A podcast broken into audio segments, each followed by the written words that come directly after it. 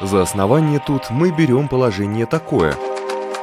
«Из ничего не творится ничто по божественной воле». Тит Лукреций Кар.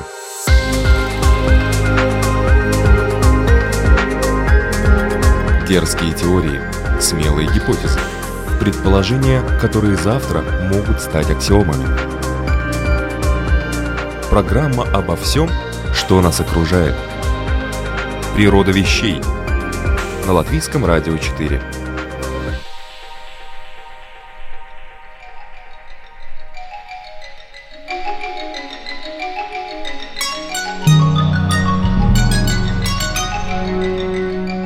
Приветствую вас, любители узнавать новое об уже известном. В эфире программа «Природа вещей» и я ее ведущая Людмила Вавинска. Сначала эти композиции из цветов носили религиозный характер и являлись подношением богам в японских храмах.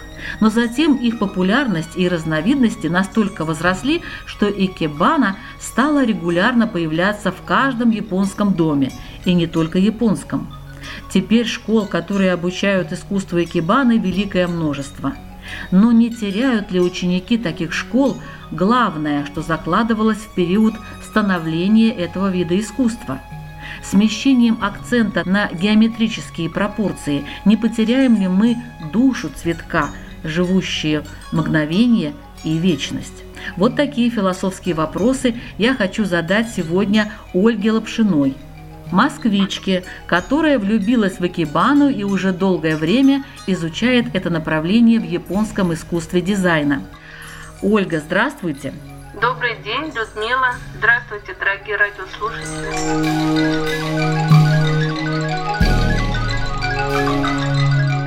Вы мастер икебана школы Согецу. У вас даже есть японское имя – Юзан. А сколько всего школ икебаны и чем они отличаются друг от друга? В Японии очень много школ икебан, насчитывается, представляете, до трех тысяч. Но основными школами считаются три. Это Кинабо, Ахара и Сагецу. Самая древняя школа, как вы правильно сказали, это школа, которая опиралась на религиозные учения, и связаны были эти школы с буддизмом. А самая древняя школа – это школа Икинабо. Она существует с 15 века. И, конечно, на первых этапах икебана была связана с преподношением Будде. Это считалось букет как бескровная жертва Будде. Ставить икебану разрешалось только монахам. Обычный человек не мог поставить икебану. Были очень строгие классические правила. Каждая ветка имела определенный смысл и название. Эти икебаны были достаточно крупные в размерах, так как они ставились в храмах, их размер достигал до 7 метров. И, естественно, женщина не могла такие э, композиции ставить из цветов. Поэтому первое время экибаны занимались исключительно мужчины, монахи, и ставились они только в храмах. Но постепенно жизнь менялась, развивалось городское население, было много зажиточных людей, и люди захотели иметь экибану у себя в домах. Поэтому началось развитие направления, адаптация экибаны уже для обычных жителей, для японцев. У японцев есть даже специальное такое место, где они ставят экибану, ниша, где висит обычно свиток, стоят какие-то маленькие декоративные предметы, например, лаковые шкатулки, и ставится экибана. Экибану сейчас может поставить практически каждый человек и японец, живущий в стране. И в последнее время, конечно, экибана вышла за территорию страны, и много очень последователей этого искусства во всем мире, в том числе и у нас. А когда вы начали заниматься экибаной, вот что вас привлекло в этом? Сначала, конечно, я стала заниматься европейской аранжировкой. Мне это нравилось, это было новшеством, она только начинала появляться. Но я чувствовала себя неудовлетворенной. То есть мои внутренние желания не совпадали с тем, что мне предлагала европейская аранжировка. А что это такое европейская аранжировка? Это достаточно плотный букет, где много элементов, где нет пространства. Они достаточно стандартизированы, то есть сезонность в них присутствует, но она не сильно выражена. Там редко используются цветы, которые мы видим в полях, вокруг нас, в парках. То есть это в основном цветы, выращенные человеком специально для того, чтобы украсить свое жилище.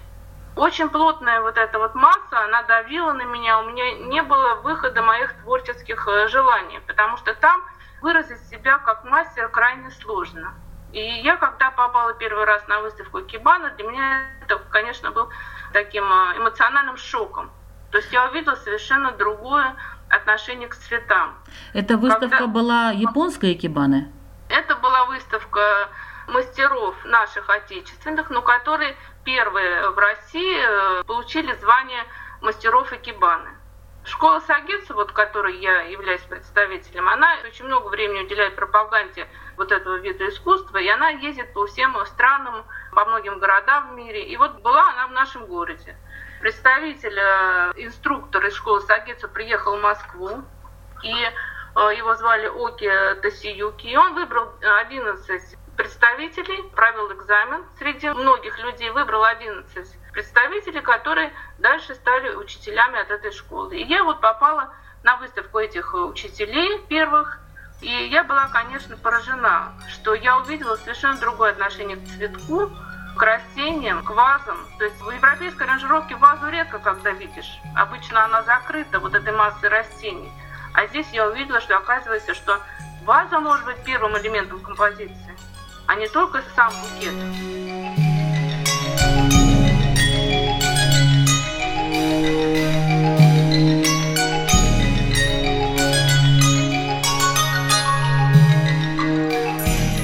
Школа Экибаны Сагетсу, самая молодая школа в Японии, была создана в 1927 году.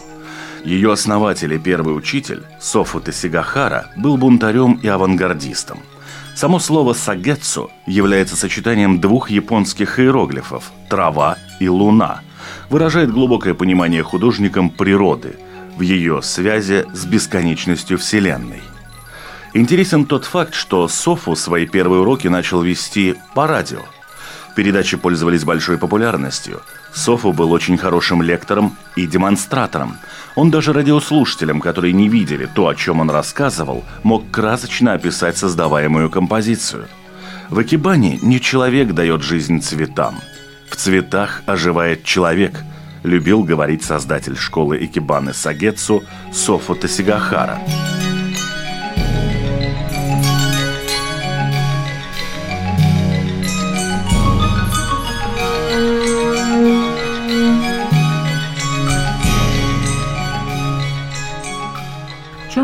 Заключается это традиционное японское искусство? Может, немножечко о вот этих этапах, как создается икебана?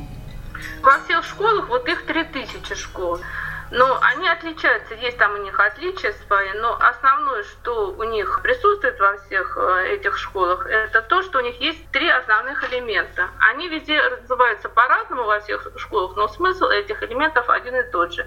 Это небо, земля и человек. То есть это такое триединство, которое везде присутствует и в буддизме, в религии, и в разных видах искусства, вот конкретно в Икебане. Вот у нас в школе Сагетсу эти три элемента имеют название Син, Со и Хикая. Син – это небо, то есть это небо, то, к чему мы стремимся, наши мечты, основа, которая существует для нас. Сои – это земля, это наша душа, это женское начало. И хикай – это человек. Человек – это чаще всего в роль хикая выполняет цветок. То есть если син и суэ – это ветки, то хика – это цветок. А ваза что это такое? Ваза – это элемент, в который крепится эти... Нужен же технический какой-то момент, в котором техническая часть должна быть у композиции, в которой это все закрепляется. Поэтому ваза – это, не, конечно, участник икебаны, но ваза используется как для крепежа вот этих трех основных элементов. Причем ваза, она может быть и плоской, тогда композиция называется маривана, а может быть и вертикально высокой, тогда композиция называется нагайре. И разные принципы построения. Этому всему учат в школе поэтапно. То есть ты не сразу ставишь свободную композицию, которую тебе хочется. Я вот присутствуя, например, на выставке, я уже видела свободные композиции. То есть человек изучив вот эти этапы по книгам и урокам стандартным, которые существуют в школе, уже имеет право ставить свободную композицию, выражать свой внутренний мир. А сначала это очень долгий путь идется к тому, чтобы вот можно так было сделать композицию на выставке. А в чем заключается душа экибаны? Душа экибаны, как я представляю, как всегда говорят нам наши сенсеи, заключается даже не столько в цветке, а сколько в том э, посыле, в котором э, мастер Экибаны вложил в эту композицию. То есть вот это вот триединство ветки, человек, небо, земля, цветы все вместе создают общий эмоциональный настрой и возникает определенное настроение от композиции. Вот это настроение, оно является душой композиции. Иногда это может быть один цветок, то есть одним цветком можно передать какое-то настроение или эмоцию. А может быть это и несколько компонентов, не обязательно это только цветок, то есть это может быть только ветки. Есть такие темы у нас вот в Акибане, например, работа с одним видом материала. То есть там вообще может не быть цветка. Это может быть трава, например. И травой нужно передать определенную эмоцию. То есть главное как бы не наличие технических моментов и их компоновка. Ты можешь знать идеально все эти градусы, знать, как правильно поставить ветку, как ее согнуть, но там не будет души мастера. Должна быть душа того, кто делает эту композицию, кибану. Каким образом это достигается? Наверное, длительным медитированием? Первое время, конечно, это долгий путь обучения. Он достаточно однотипный, то есть ставится до бесконечности композиции по определенным правилам, которые ты можешь ставить одну композицию, вторую, третью. У тебя твой мастер, твой сенсей может не принять их. Ты экспериментируешь с различным материалом, ты пробуешь работать с ветками, гнуть их, изучаешь природу растений. То есть это очень долгий путь. Я, например, более двух лет изучала только основы. Это как азбуку. Вот как ребенок в школе азбуку изучает, то же самое и в Акибане. Ты как азбуку изучаешь вот эти основные правила до бесконечности. Очень долго может не получаться что-то. Потом, когда ты накапливаешь вот этот опыт, уже возникает желание делать что-то, то, что ты сам вот придумаешь, это называется свободная кибана. То есть ты, зная все принципы, основные построения, линия, форма, масса, уже можешь э, самостоятельно создать э, икебану, которая будет вот твоя авторская. Вот, допустим, я сама создала, скажем так, экибану, uh-huh. или я купила экибану, или я, допустим, повесила на стенку фото экибаны. А да. В чем разница? Сами вы можете сделать только проучившись, потому что если вы просто сделаете, поставите цветы свободным, это будет красиво, прекрасно, но это не будет считаться экибаной. Нужно все-таки пройти какой-то путь достаточно долгий. Если вы, например, купили кибану, и это сделал очень хороший мастер, то это вполне может нести эмоции этого мастера в ваш дом. И кибана, она недолговечна, поэтому вот эти принципы дзен-буддизма, которые присутствуют э, именно в этом искусстве, то, что все недолговечно, все несовершенно, все незавершенно, оно все отражается в мастерски поставленной кибане. И кибану чем меня привлекла? Тем, что там очень много пустоты, то есть свободного пространства. В аранжировке в европейской этого нету. Там всегда очень плотные забитые композиции. А здесь пространство это тоже элемент. Что интересно, в Экибане даже вода может быть элементом. То есть вода играет иногда такую же роль, как и сосуд, так же, как и другие элементы композиции.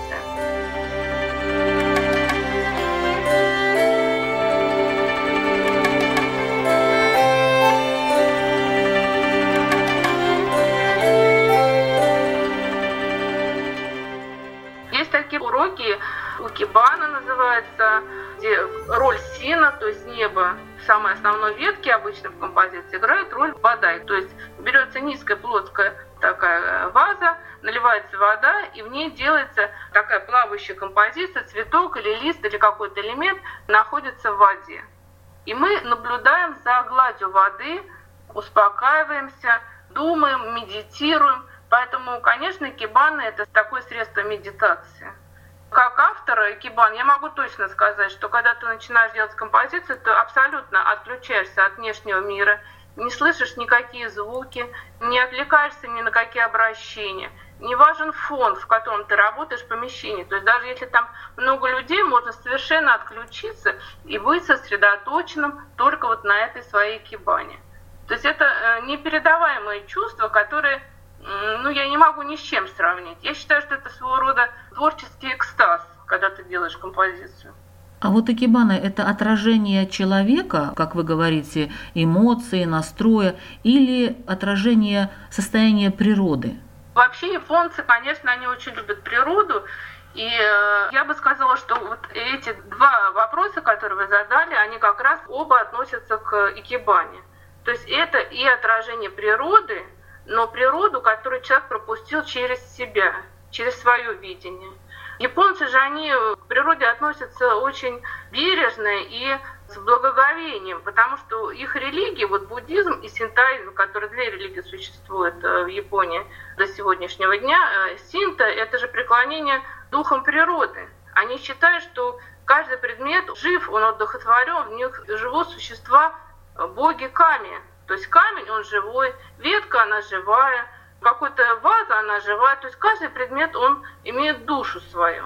Естественно, беря что-то от природы, мы эту душу оставляем в предмете, но человек показывает эту душу в другом виде.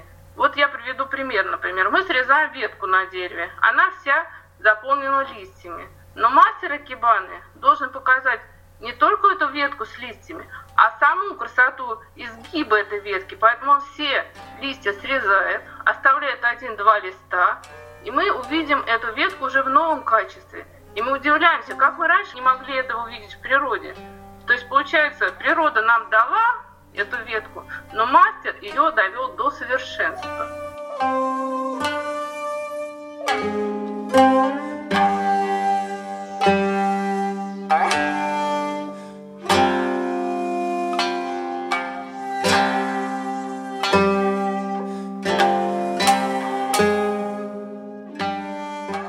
Сагетсу – самая молодая школа икебаны, а раньше всех в Японии появилась школа икиноба в 15 веке. Согласно легенде, в VI веке, в период правления императора Йомей, наследный принц Сётоку, активный последователь и пропагандист буддизма, путешествовал в поисках подходящего места для нового храма – Решив искупаться в пруду, он повесил на Иву амулет с изображением Нейрин Канон, богини милосердия. Выйдя из воды, он не смог снять вросший в дерево амулет и поэтому счел место священным. Здесь и был построен храм, который чаще всего называют Ракакуда из-за его шестигранной формы. Первым настоятелем храма, существующего и по сей день в Киото, стал один из учеников Сётоку – священник Оно Неймока – который после посещения в 603 году Китая впервые стал составлять алтарные композиции из живых цветов. Впоследствии он взял имя Сенму Икиноба. Икиноба в переводе это «хижина у пруда». И имена всех его преемников имеют приставку «сен». С середины 15 века первая школа Икебана также получила название Икеноба – в настоящий момент школу возглавляет 45-й потомок Онана и Мока Сеней Икеноба.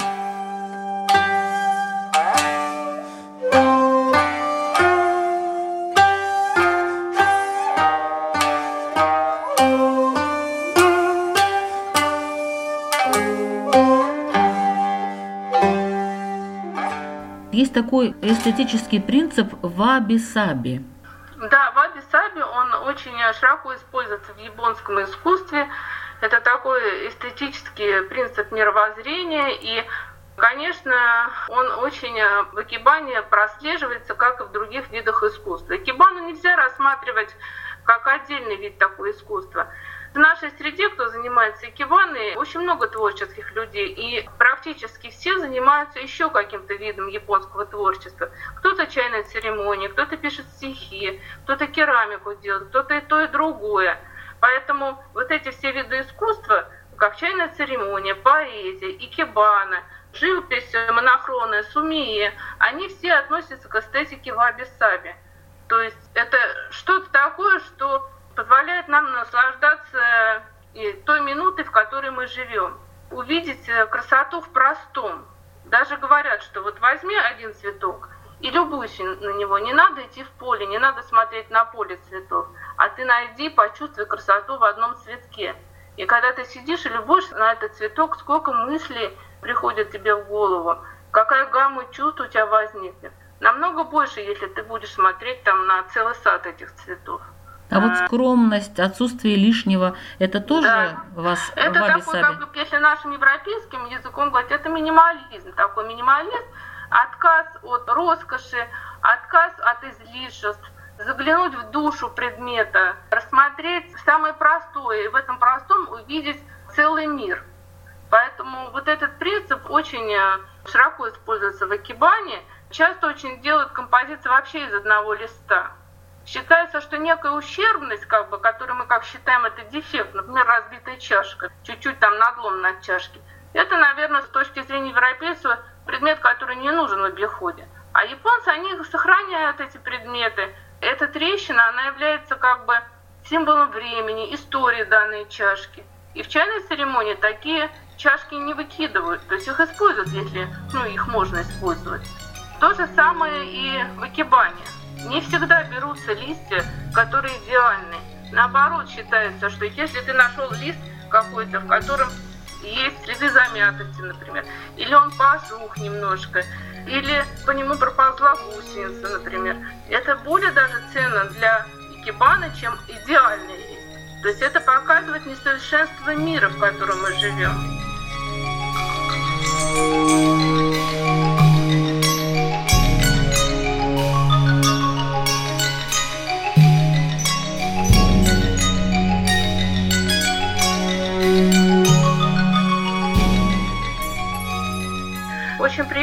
Приходят люди на выставку, они для тебя твою же работу открывают в новом виде.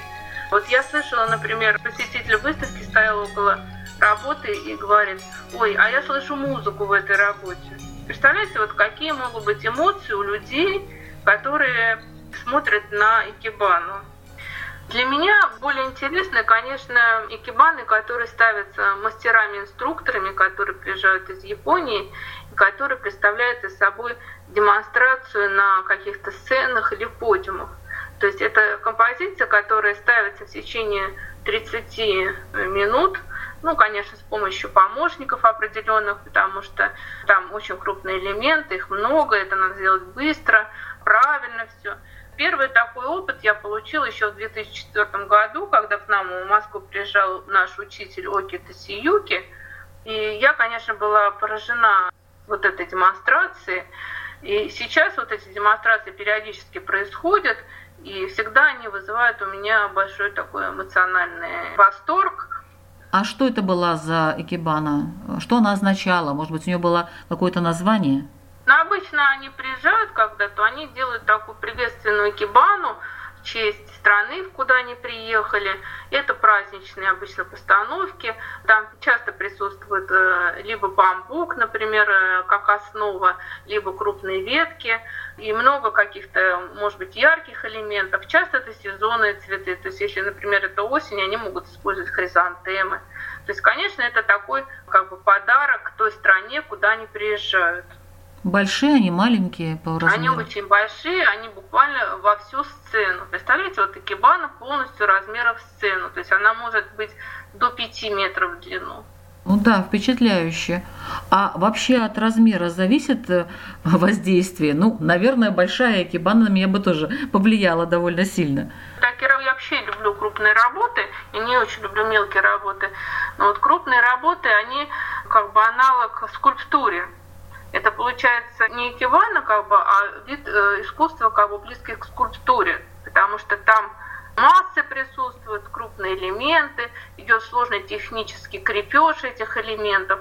И э, иногда люди говорят, вот приходят на выставки и говорят, ну это же скульптура, потому что бывают такие кибаны, которых мало растительного материала, то есть там в основном конструкция идет. Это как раз вот школа Сакетсу, в которой я обучалась, и э, членом которой я являюсь, она как раз такая современная авангардная школа, она возникла относительно недавно, не в 15 веке, как вот школа Кинабу. Она образовалась в 1927 году, то есть относительно новая школа. Почему я эту школу выбрала? Она использует нетрадиционные материалы, искусственные материалы. Как раз у них очень много проходит выставок и демонстраций в общественных парках, на сценах. И это, конечно, очень впечатляет. То есть искусство экибаны, оно развивается. Видите, вы говорите не только природные материалы, но и искусственные используются. Да, конечно. Очень многим, вот, например, основатель школы Сагетсу Софа Тасигахара, он первоначально в Окинабу учился вот в этой классической школе, но ему стало там тесно. Его называют Пикассо Экибаны. То есть он понял, что он хочет чего-то нового, что жизнь далеко уже ушла от 15 века, да, что появилось очень много новых материалов, цветов много новых появилось, что их тоже можно использовать, потому что раньше использовали только те растения, которые росли в Японии. Он первый стал использовать растения, которые привезены из других районов, из других стран. Он первый использовал такие элементы, как провода, пена, искусственные материалы, целлофан, например, металл. До этого не использовалось это как элементы, ну, не считая вас, например, а, не использовались прям как элемент икебаны. И меня это сильно привлекло, когда я вот смотрела разные школы композиции, именно вот этот вот аспект.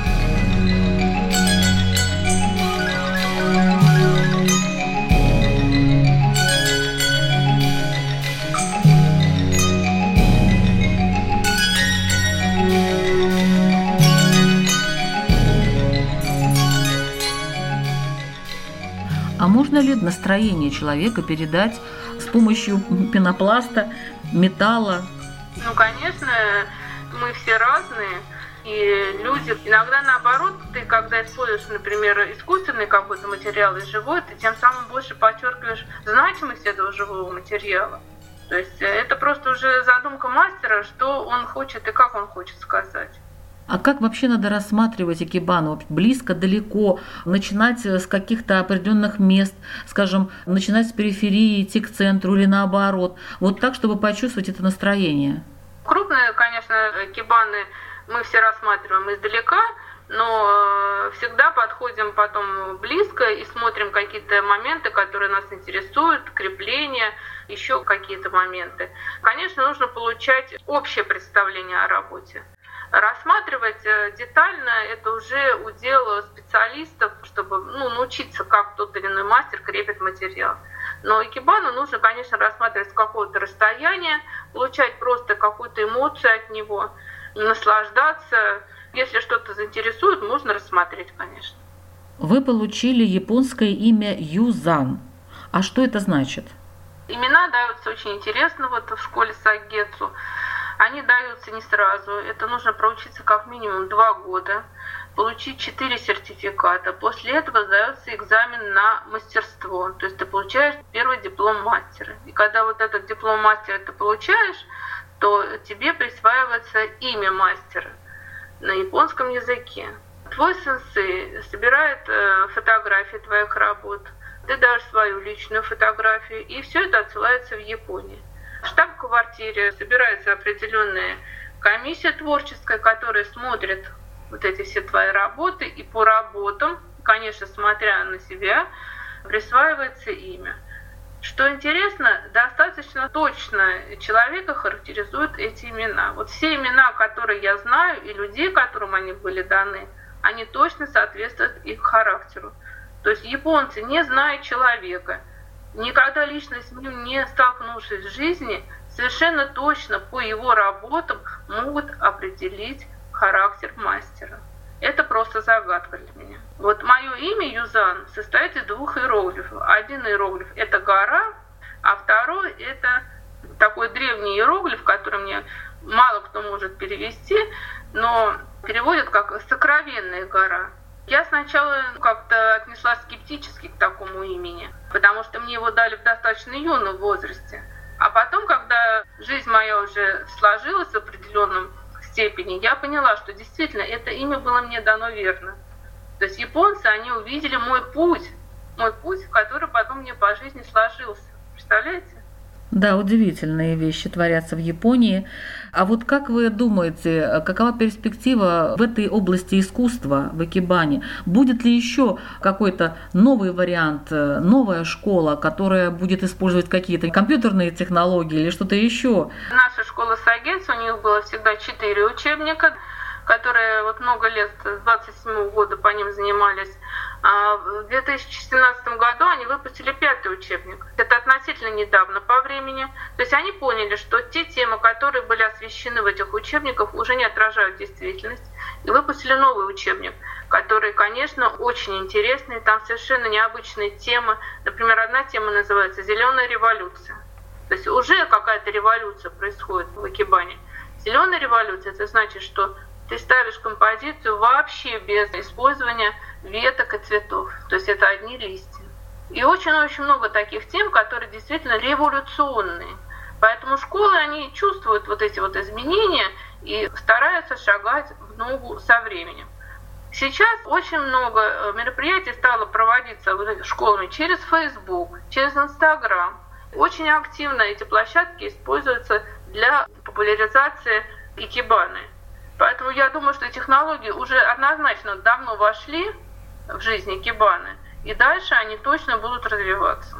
А можно ли через компьютер просто, скажем, виртуальную кибану составлять, скажем, сделать просто на экране эту композицию? Таких нету программ еще пока, ну, да? Нет, программ нету. Я думаю, что они не очень будут пользоваться популярностью, потому что там не будет как бы эмоциональной составляющей. Я, например, вот могу сделать какую-то европейскую ранжировку на компьютере в какой-то программе, но мне это удовольствие не доставляет. Это чисто техническая работа, которую я делаю, потому что мне это нужно сделать. Но я удовольствие не получаю. То есть удовольствие это только когда сам ну, конечно, в реальной жизни руками держишь в руках э, растительный материал, чувствуешь изгиб ветки, ты чувствуешь цветок, запахи вот эти, которые э, идут от растений. А есть такие кибаны, которые приносят несчастье? Раз уж мы об эмоциональной составляющей ну, говорим. Я могу сказать, что, конечно, такие кибаны никто не делает, но есть такие периоды в жизни каждого человека, когда он сталкивается с тем, что уходит кто-то из жизни, например. И совершенно точно я могу сказать, что если вот такой период у жизни человека встречается, то это отражается в его работах. Вот у меня был такой период жизни, умер мой родственник, я делала композиции, и мне говорили, э, что очень заметно изменения в них. То есть появились какие-то ноты пессимизма некого, линии были у меня такие более устремленные вниз. Ну, видно, что человек находится в таких раздумьях о смысле жизни, и в не очень хорошем эмоциональном состоянии. Это очень отражается на композиции. Поэтому специально делать, конечно, никто такие работы не будет, но если у вас настроение на такой ноте, это будет очень заметно. А если позитивно, это тоже будет заметно? Конечно, вот, например, я могу сказать про себя, когда у меня было очень приятное событие в моей жизни, связанное с рождением детей, мне все говорили, какие у тебя стали композиции позитивные, яркие, радостные. Я об этом не задумывалась на тот момент совершенно, но это было видно по моим работам. Спасибо большое за очень интересный рассказ.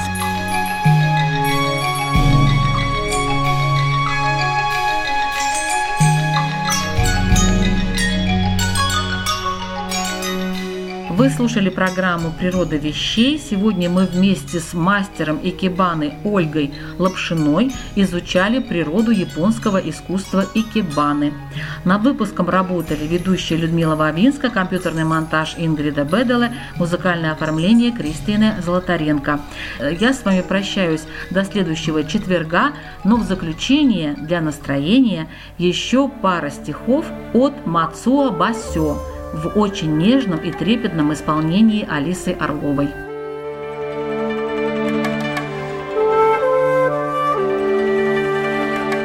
Ирис над водой, как же все-таки похоже отражение.